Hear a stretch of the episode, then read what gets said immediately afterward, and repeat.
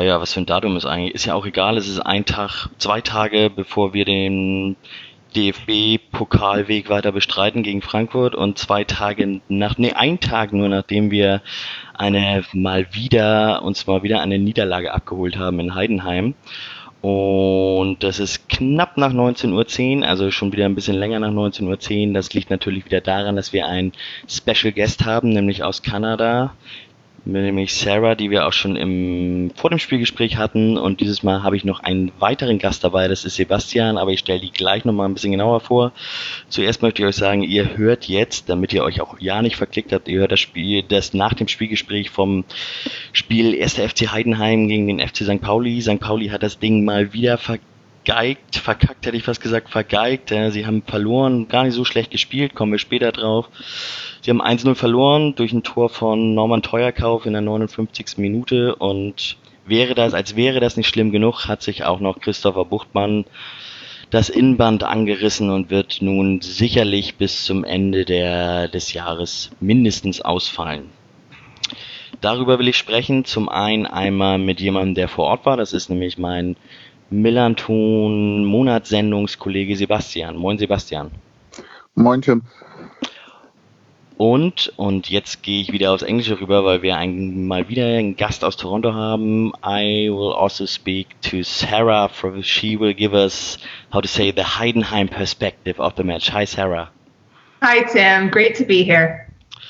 So let's start. At first, I want to I want to give you a short. I want to to give the the listeners of this podcast a short insight into the trip to Heidenheim from Hamburg. So, Sebastian, how was your trip? When it started, when it ended? well, the fun thing about matches like Heidenheim is always the trip. So um, we we just started at four in the morning. Uh, I had the luck that a friend of mine was picking me up at home, so I didn't need to uh, drive to the station or something like that. So this was quite good. We had um, the the time change, so I had even one more hour of sleep than usual. But still, four in the morning is way too soon for for my inner clock. Um, we drove there by car, arrived at Heidenheim at around 11 o'clock. Uh, I don't know. Uh, most people who were at Heidenheim somewhere know the the Netto parking spot. yes, I know it. yeah. Uh, so so we met some other guys there, and then went onto the stadium and um, tried to take our well, not seats, stands more to say.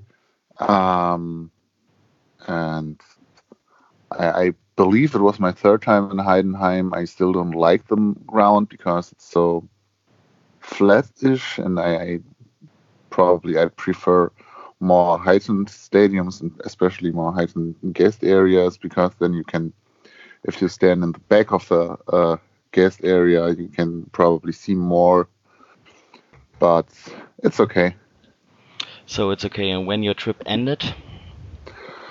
I was back home at, I don't know, half past 11. So probably. That's still okay. So last time when so uh, last season I've been to Heidenheim, but uh, with Fanladen tours, and we started at I think 2:30 in the morning, and the trip ended at 2:30 the other morning. So it was a full day trip for me, quite long.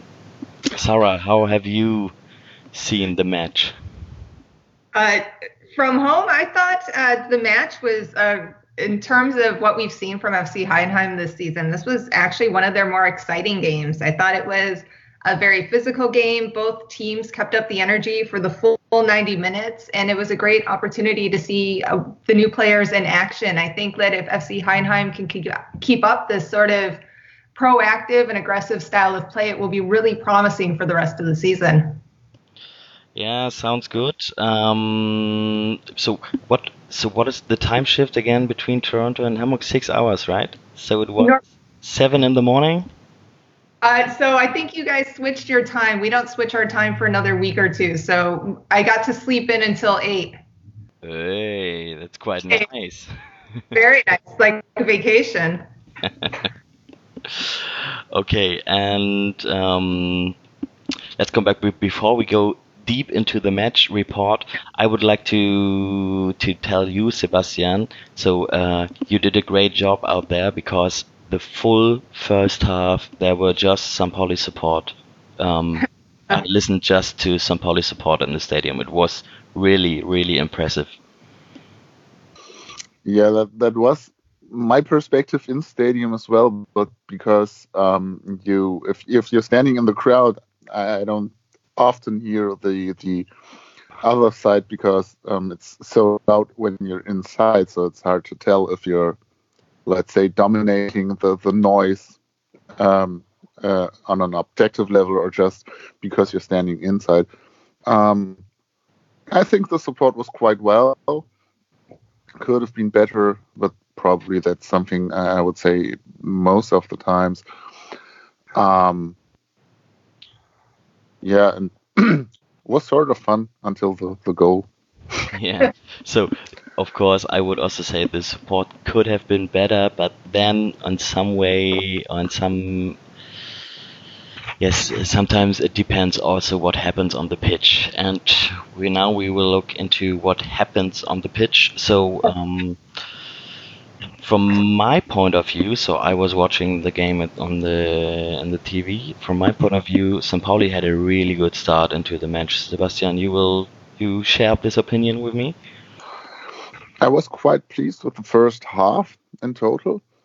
However, some Heidenheim plays, um, especially on the on the left side, which was um, close to the to the guest stands, were sort of dangerous, especially because um, maybe I personally have sort of a fear of Marc Schnatterer, who, as I believe, always scores when he plays against St. Pauli. He didn't yesterday, but um, so so there were some um, offensive moves from Heidenheim that felt sort of dangerous. However, they they mostly didn't end up in the box, so that was okay. Um, and I, I, don't know the, the numbers for the first half, uh, but it felt like we had more uh, possession, we had better pass play. So, yes, I, I, was pleased. I liked what I saw. I, I believe the even though um, Lukai changed, I don't know, eight players compared to the last game, um, it looked like the the squad on the pitch knew what to do mostly and had an idea and tried to do this as good as possible. Um, yeah, seemed to work though. Yes, same with me. So I I've also seen a, a quite good beginning, a quite good start of. Pauli. So. Pauli started with the 3-5-2 formation, or it was then a 3-4-1-2 formation. So with uh, and Tashchy in the front, and just who was it? Kalla, Buballa, and Östigar in the back. Um, and it was quite a good start. Um, Heidenheim played in a 4-4-2 formation with um, yes, Niklas Dorsch. I still like him, or I I don't like him. He's an asshole, but just as long as he's not playing for my team. How, Sarah, how have you seen him? Yeah, he was definitely a standout and very aggressive on the field. And uh, between him and Hüsing and uh, strangely enough, Otto, I really felt they were able to keep St. Pauli in check uh, when they were attacking on the FC Heidenheim net for sure. Yeah. So um, as we said, St. Pauli started quite well. Had uh, mm-hmm. a few a few chances um, at the beginning. Nothing that should have, or nothing that was like a hundred percent. Um, this changed then in the towards the end of the first half with chances by Mats Möller-Dähli and Leo Östigar. Mm-hmm. Um, but yes, in the end there was a it was still a nil nil um, in the half. What impressed me, and maybe you share this with me, Sebastian, I was quite impressed by the high pressing St. Pauli played. Um, yes, that was something I believe we've seen this in in phases during former matches this season as well, but it was um, it, it seemed to work.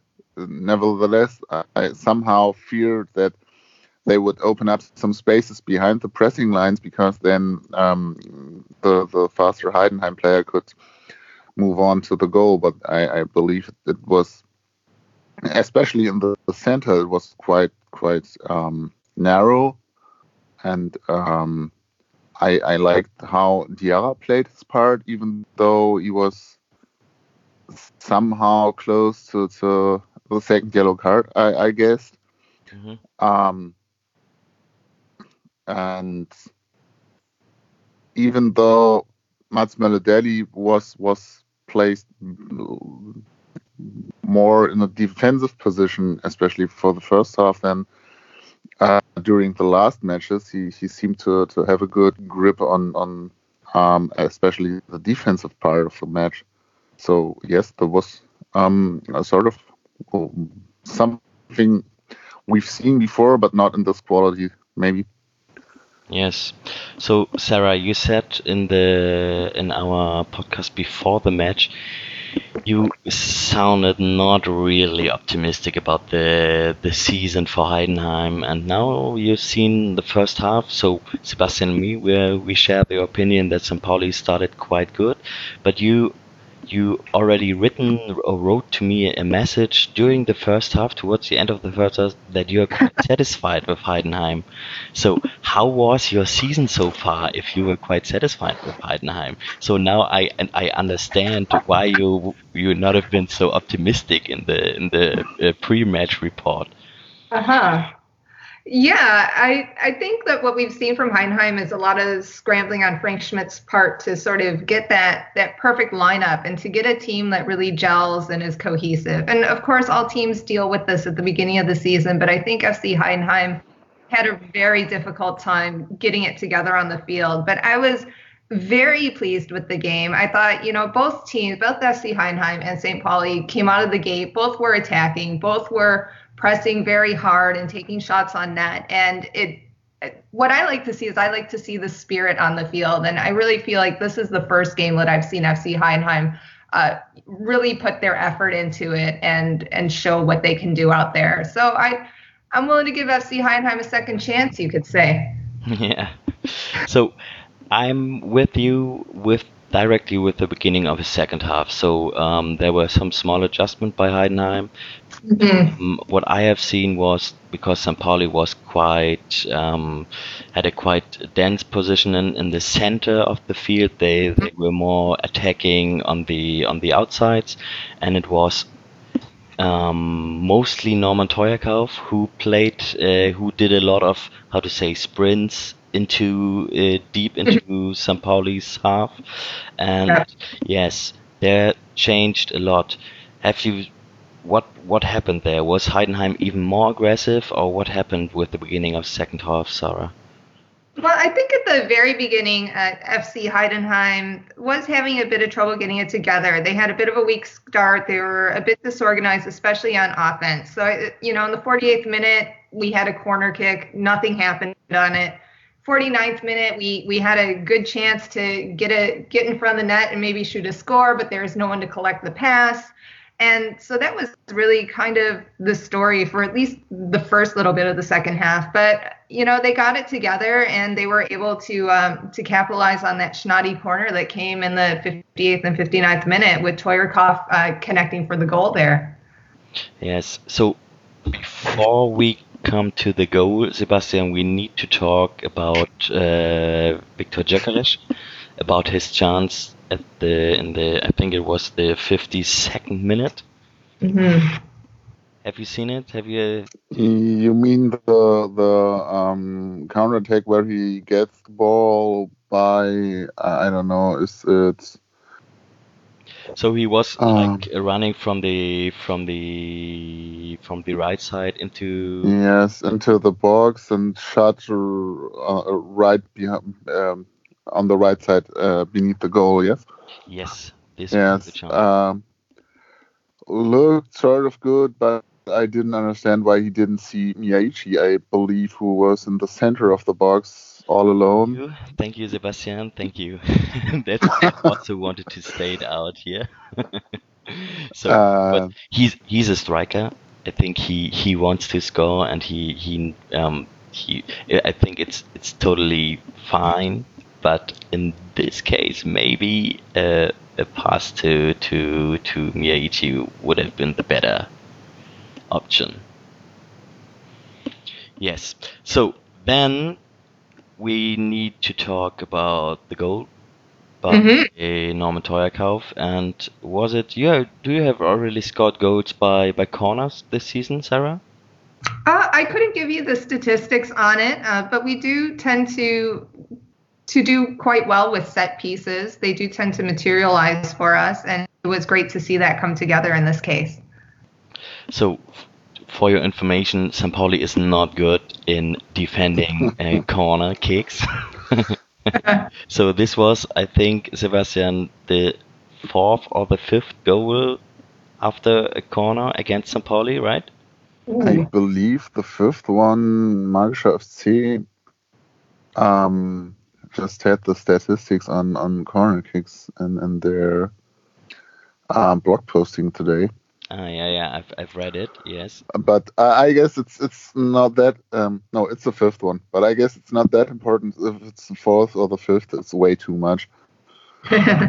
Absolutely. So um, I would say this one is on. In this case, this one is on Matt Penney, who yeah, it was just simply too slow uh, in the legs and in the head to to follow Theuerkauf.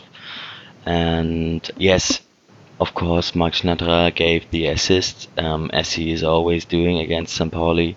Um, so I don't want to talk too much about this goal because I was so annoyed that it's again a corner kick. And yes, of course, it's hard to defend corner kicks. And yes, of course, you can't um, defend every corner kick. And yes, you will you will get uh, goals by corners or by set pieces. But uh, yes, this season after we have lost um, at home against Darmstadt, also after a corner.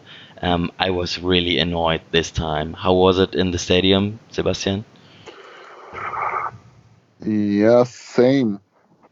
Well, if you if you watch the first half and are sort of confident that it's a good match and maybe second half will bring some goals, maybe for us, and then you see this corner kick on the other end of the stadium. So I, I couldn't identify who's in, in charge, but I just saw the, the ball from, from the corner dropping in the in the center of the, the pitch and boom, the goal was in, and it, it looked like it would should have been easy to, to defend in this situation because it wasn't rocket science or something, but just a quick shot on on, on target.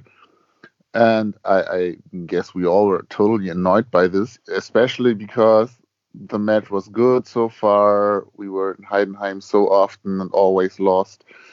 Um, everyone was talking about this uh, in in the car to the to the ground for like six hours. We will lose there. We will lose. Uh, we lose there anyway.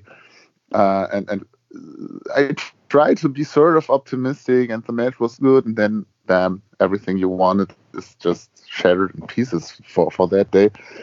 And I, I didn't have the feeling that we would come back in the game because it was sort of really tough to to produce good scoring chances. And and I, I guess based on what we've seen so far there were I, I guess two good chances which is sort of too few to to uh, realistically score a goal. Big dislike. Yeah, of course. So um, I also um, see that we have played, how to say, uh, 60 minutes, a really good match in Heidenheim, which is 60 minutes more than we've ever played in Heidenheim. But yes, after the goal, um, Sarah, I had the feeling that uh, there's a lot of confidence then on the Heidenheim side, right? Uh, well, from my perspective, I'd almost have to disagree. I think St. Pauli stayed dangerous the full game. Um, they kept coming up with chances on net. They certainly put Kevin Mueller to the test. Um, you know, they may not have gotten in the net, but they certainly got close. Uh, I thought they were quite dangerous, and I thought after after the goal, no matter how FC Heidenheim tried to get the lead up to two, uh, St. Pauli did a really good job making sure that they weren't able to put another point on the board. Yeah, that's right. So I have noted here. I, I will have a short look into my notes. Just one more chance. It was a I would say a, a double one um, by Finn Ole Becker and Boris Tashchy in the 67th minute. Mm-hmm. It was it was a really big one. Yeah. Later on, it seemed to me, and maybe you share this with me, Sebastian. It seemed to me that Sampoli was like running out of power.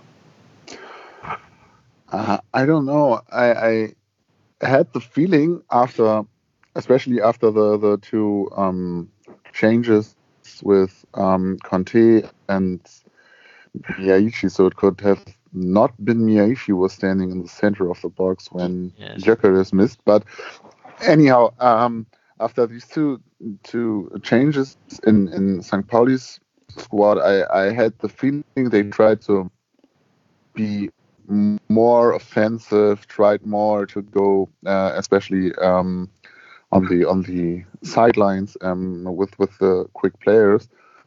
Um, however, often good ideas led to a pass with, say, two or three foot too long or too short uh, passes, and so uh, often they missed the the ball, and um, especially Conte feels to me like he's I don't know he's he's not as good in the game as he was at the start of the season because he often tries things but he so often loses the ball when he has it or uh, lost it in Heidenheim especially. So I, I I wasn't even unpleased with how St. Pauli played the last 20 minutes. I just was annoyed that we didn't score and there were no bigger chances um, having said that, I, I still don't totally understand some decisions Luhukay made in the in the first place.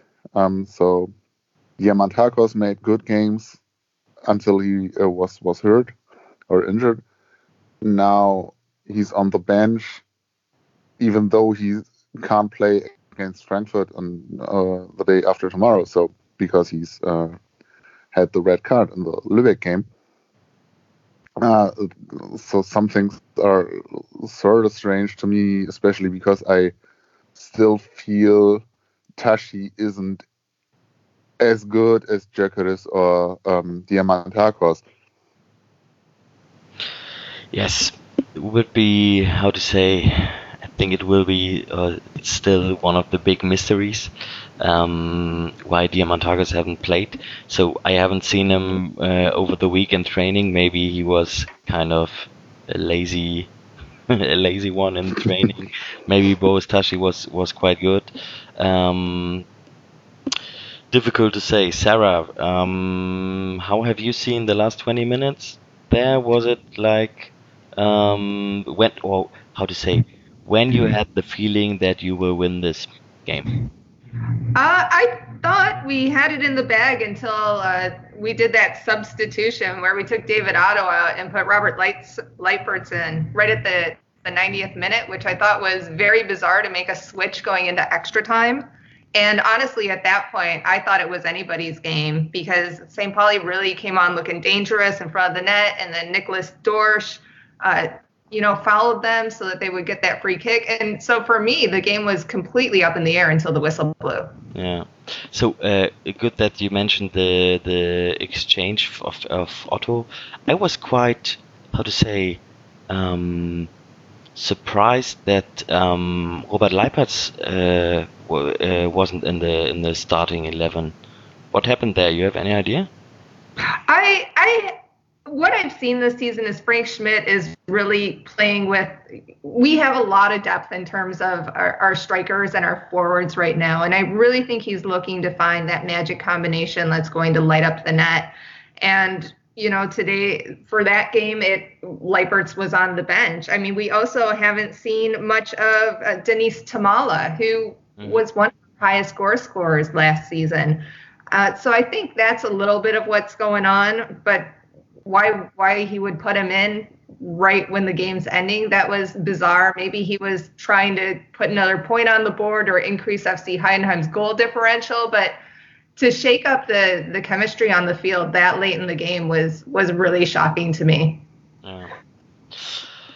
Okay, then uh, we we close this discussion of the match. Pauli lost again in Heidenheim, and hopefully we will. Uh, maybe probably we will meet again next season and have give it another try. Then uh, I think uh, it's the seventh try to to get at least a point in, from Heidenheim. So this time, how to say, at least this this time we we played quite well. Even though Jos Luhukay our manager, he was really how to say he was really annoyed by the team performance on the pitch or at least he said this in the press conference after the match. Let's see what will happen there. So, CFC St. Pauli is uh, heading towards a epic uh, cup match against Eintracht Frankfurt on Wednesday. Heidenheim uh, will face Werder Bremen Tuesday, so tomorrow, or when we will on the day we will publish uh, this podcast. So, Sarah, what will you do you expect from this match? Uh, I'm not sure.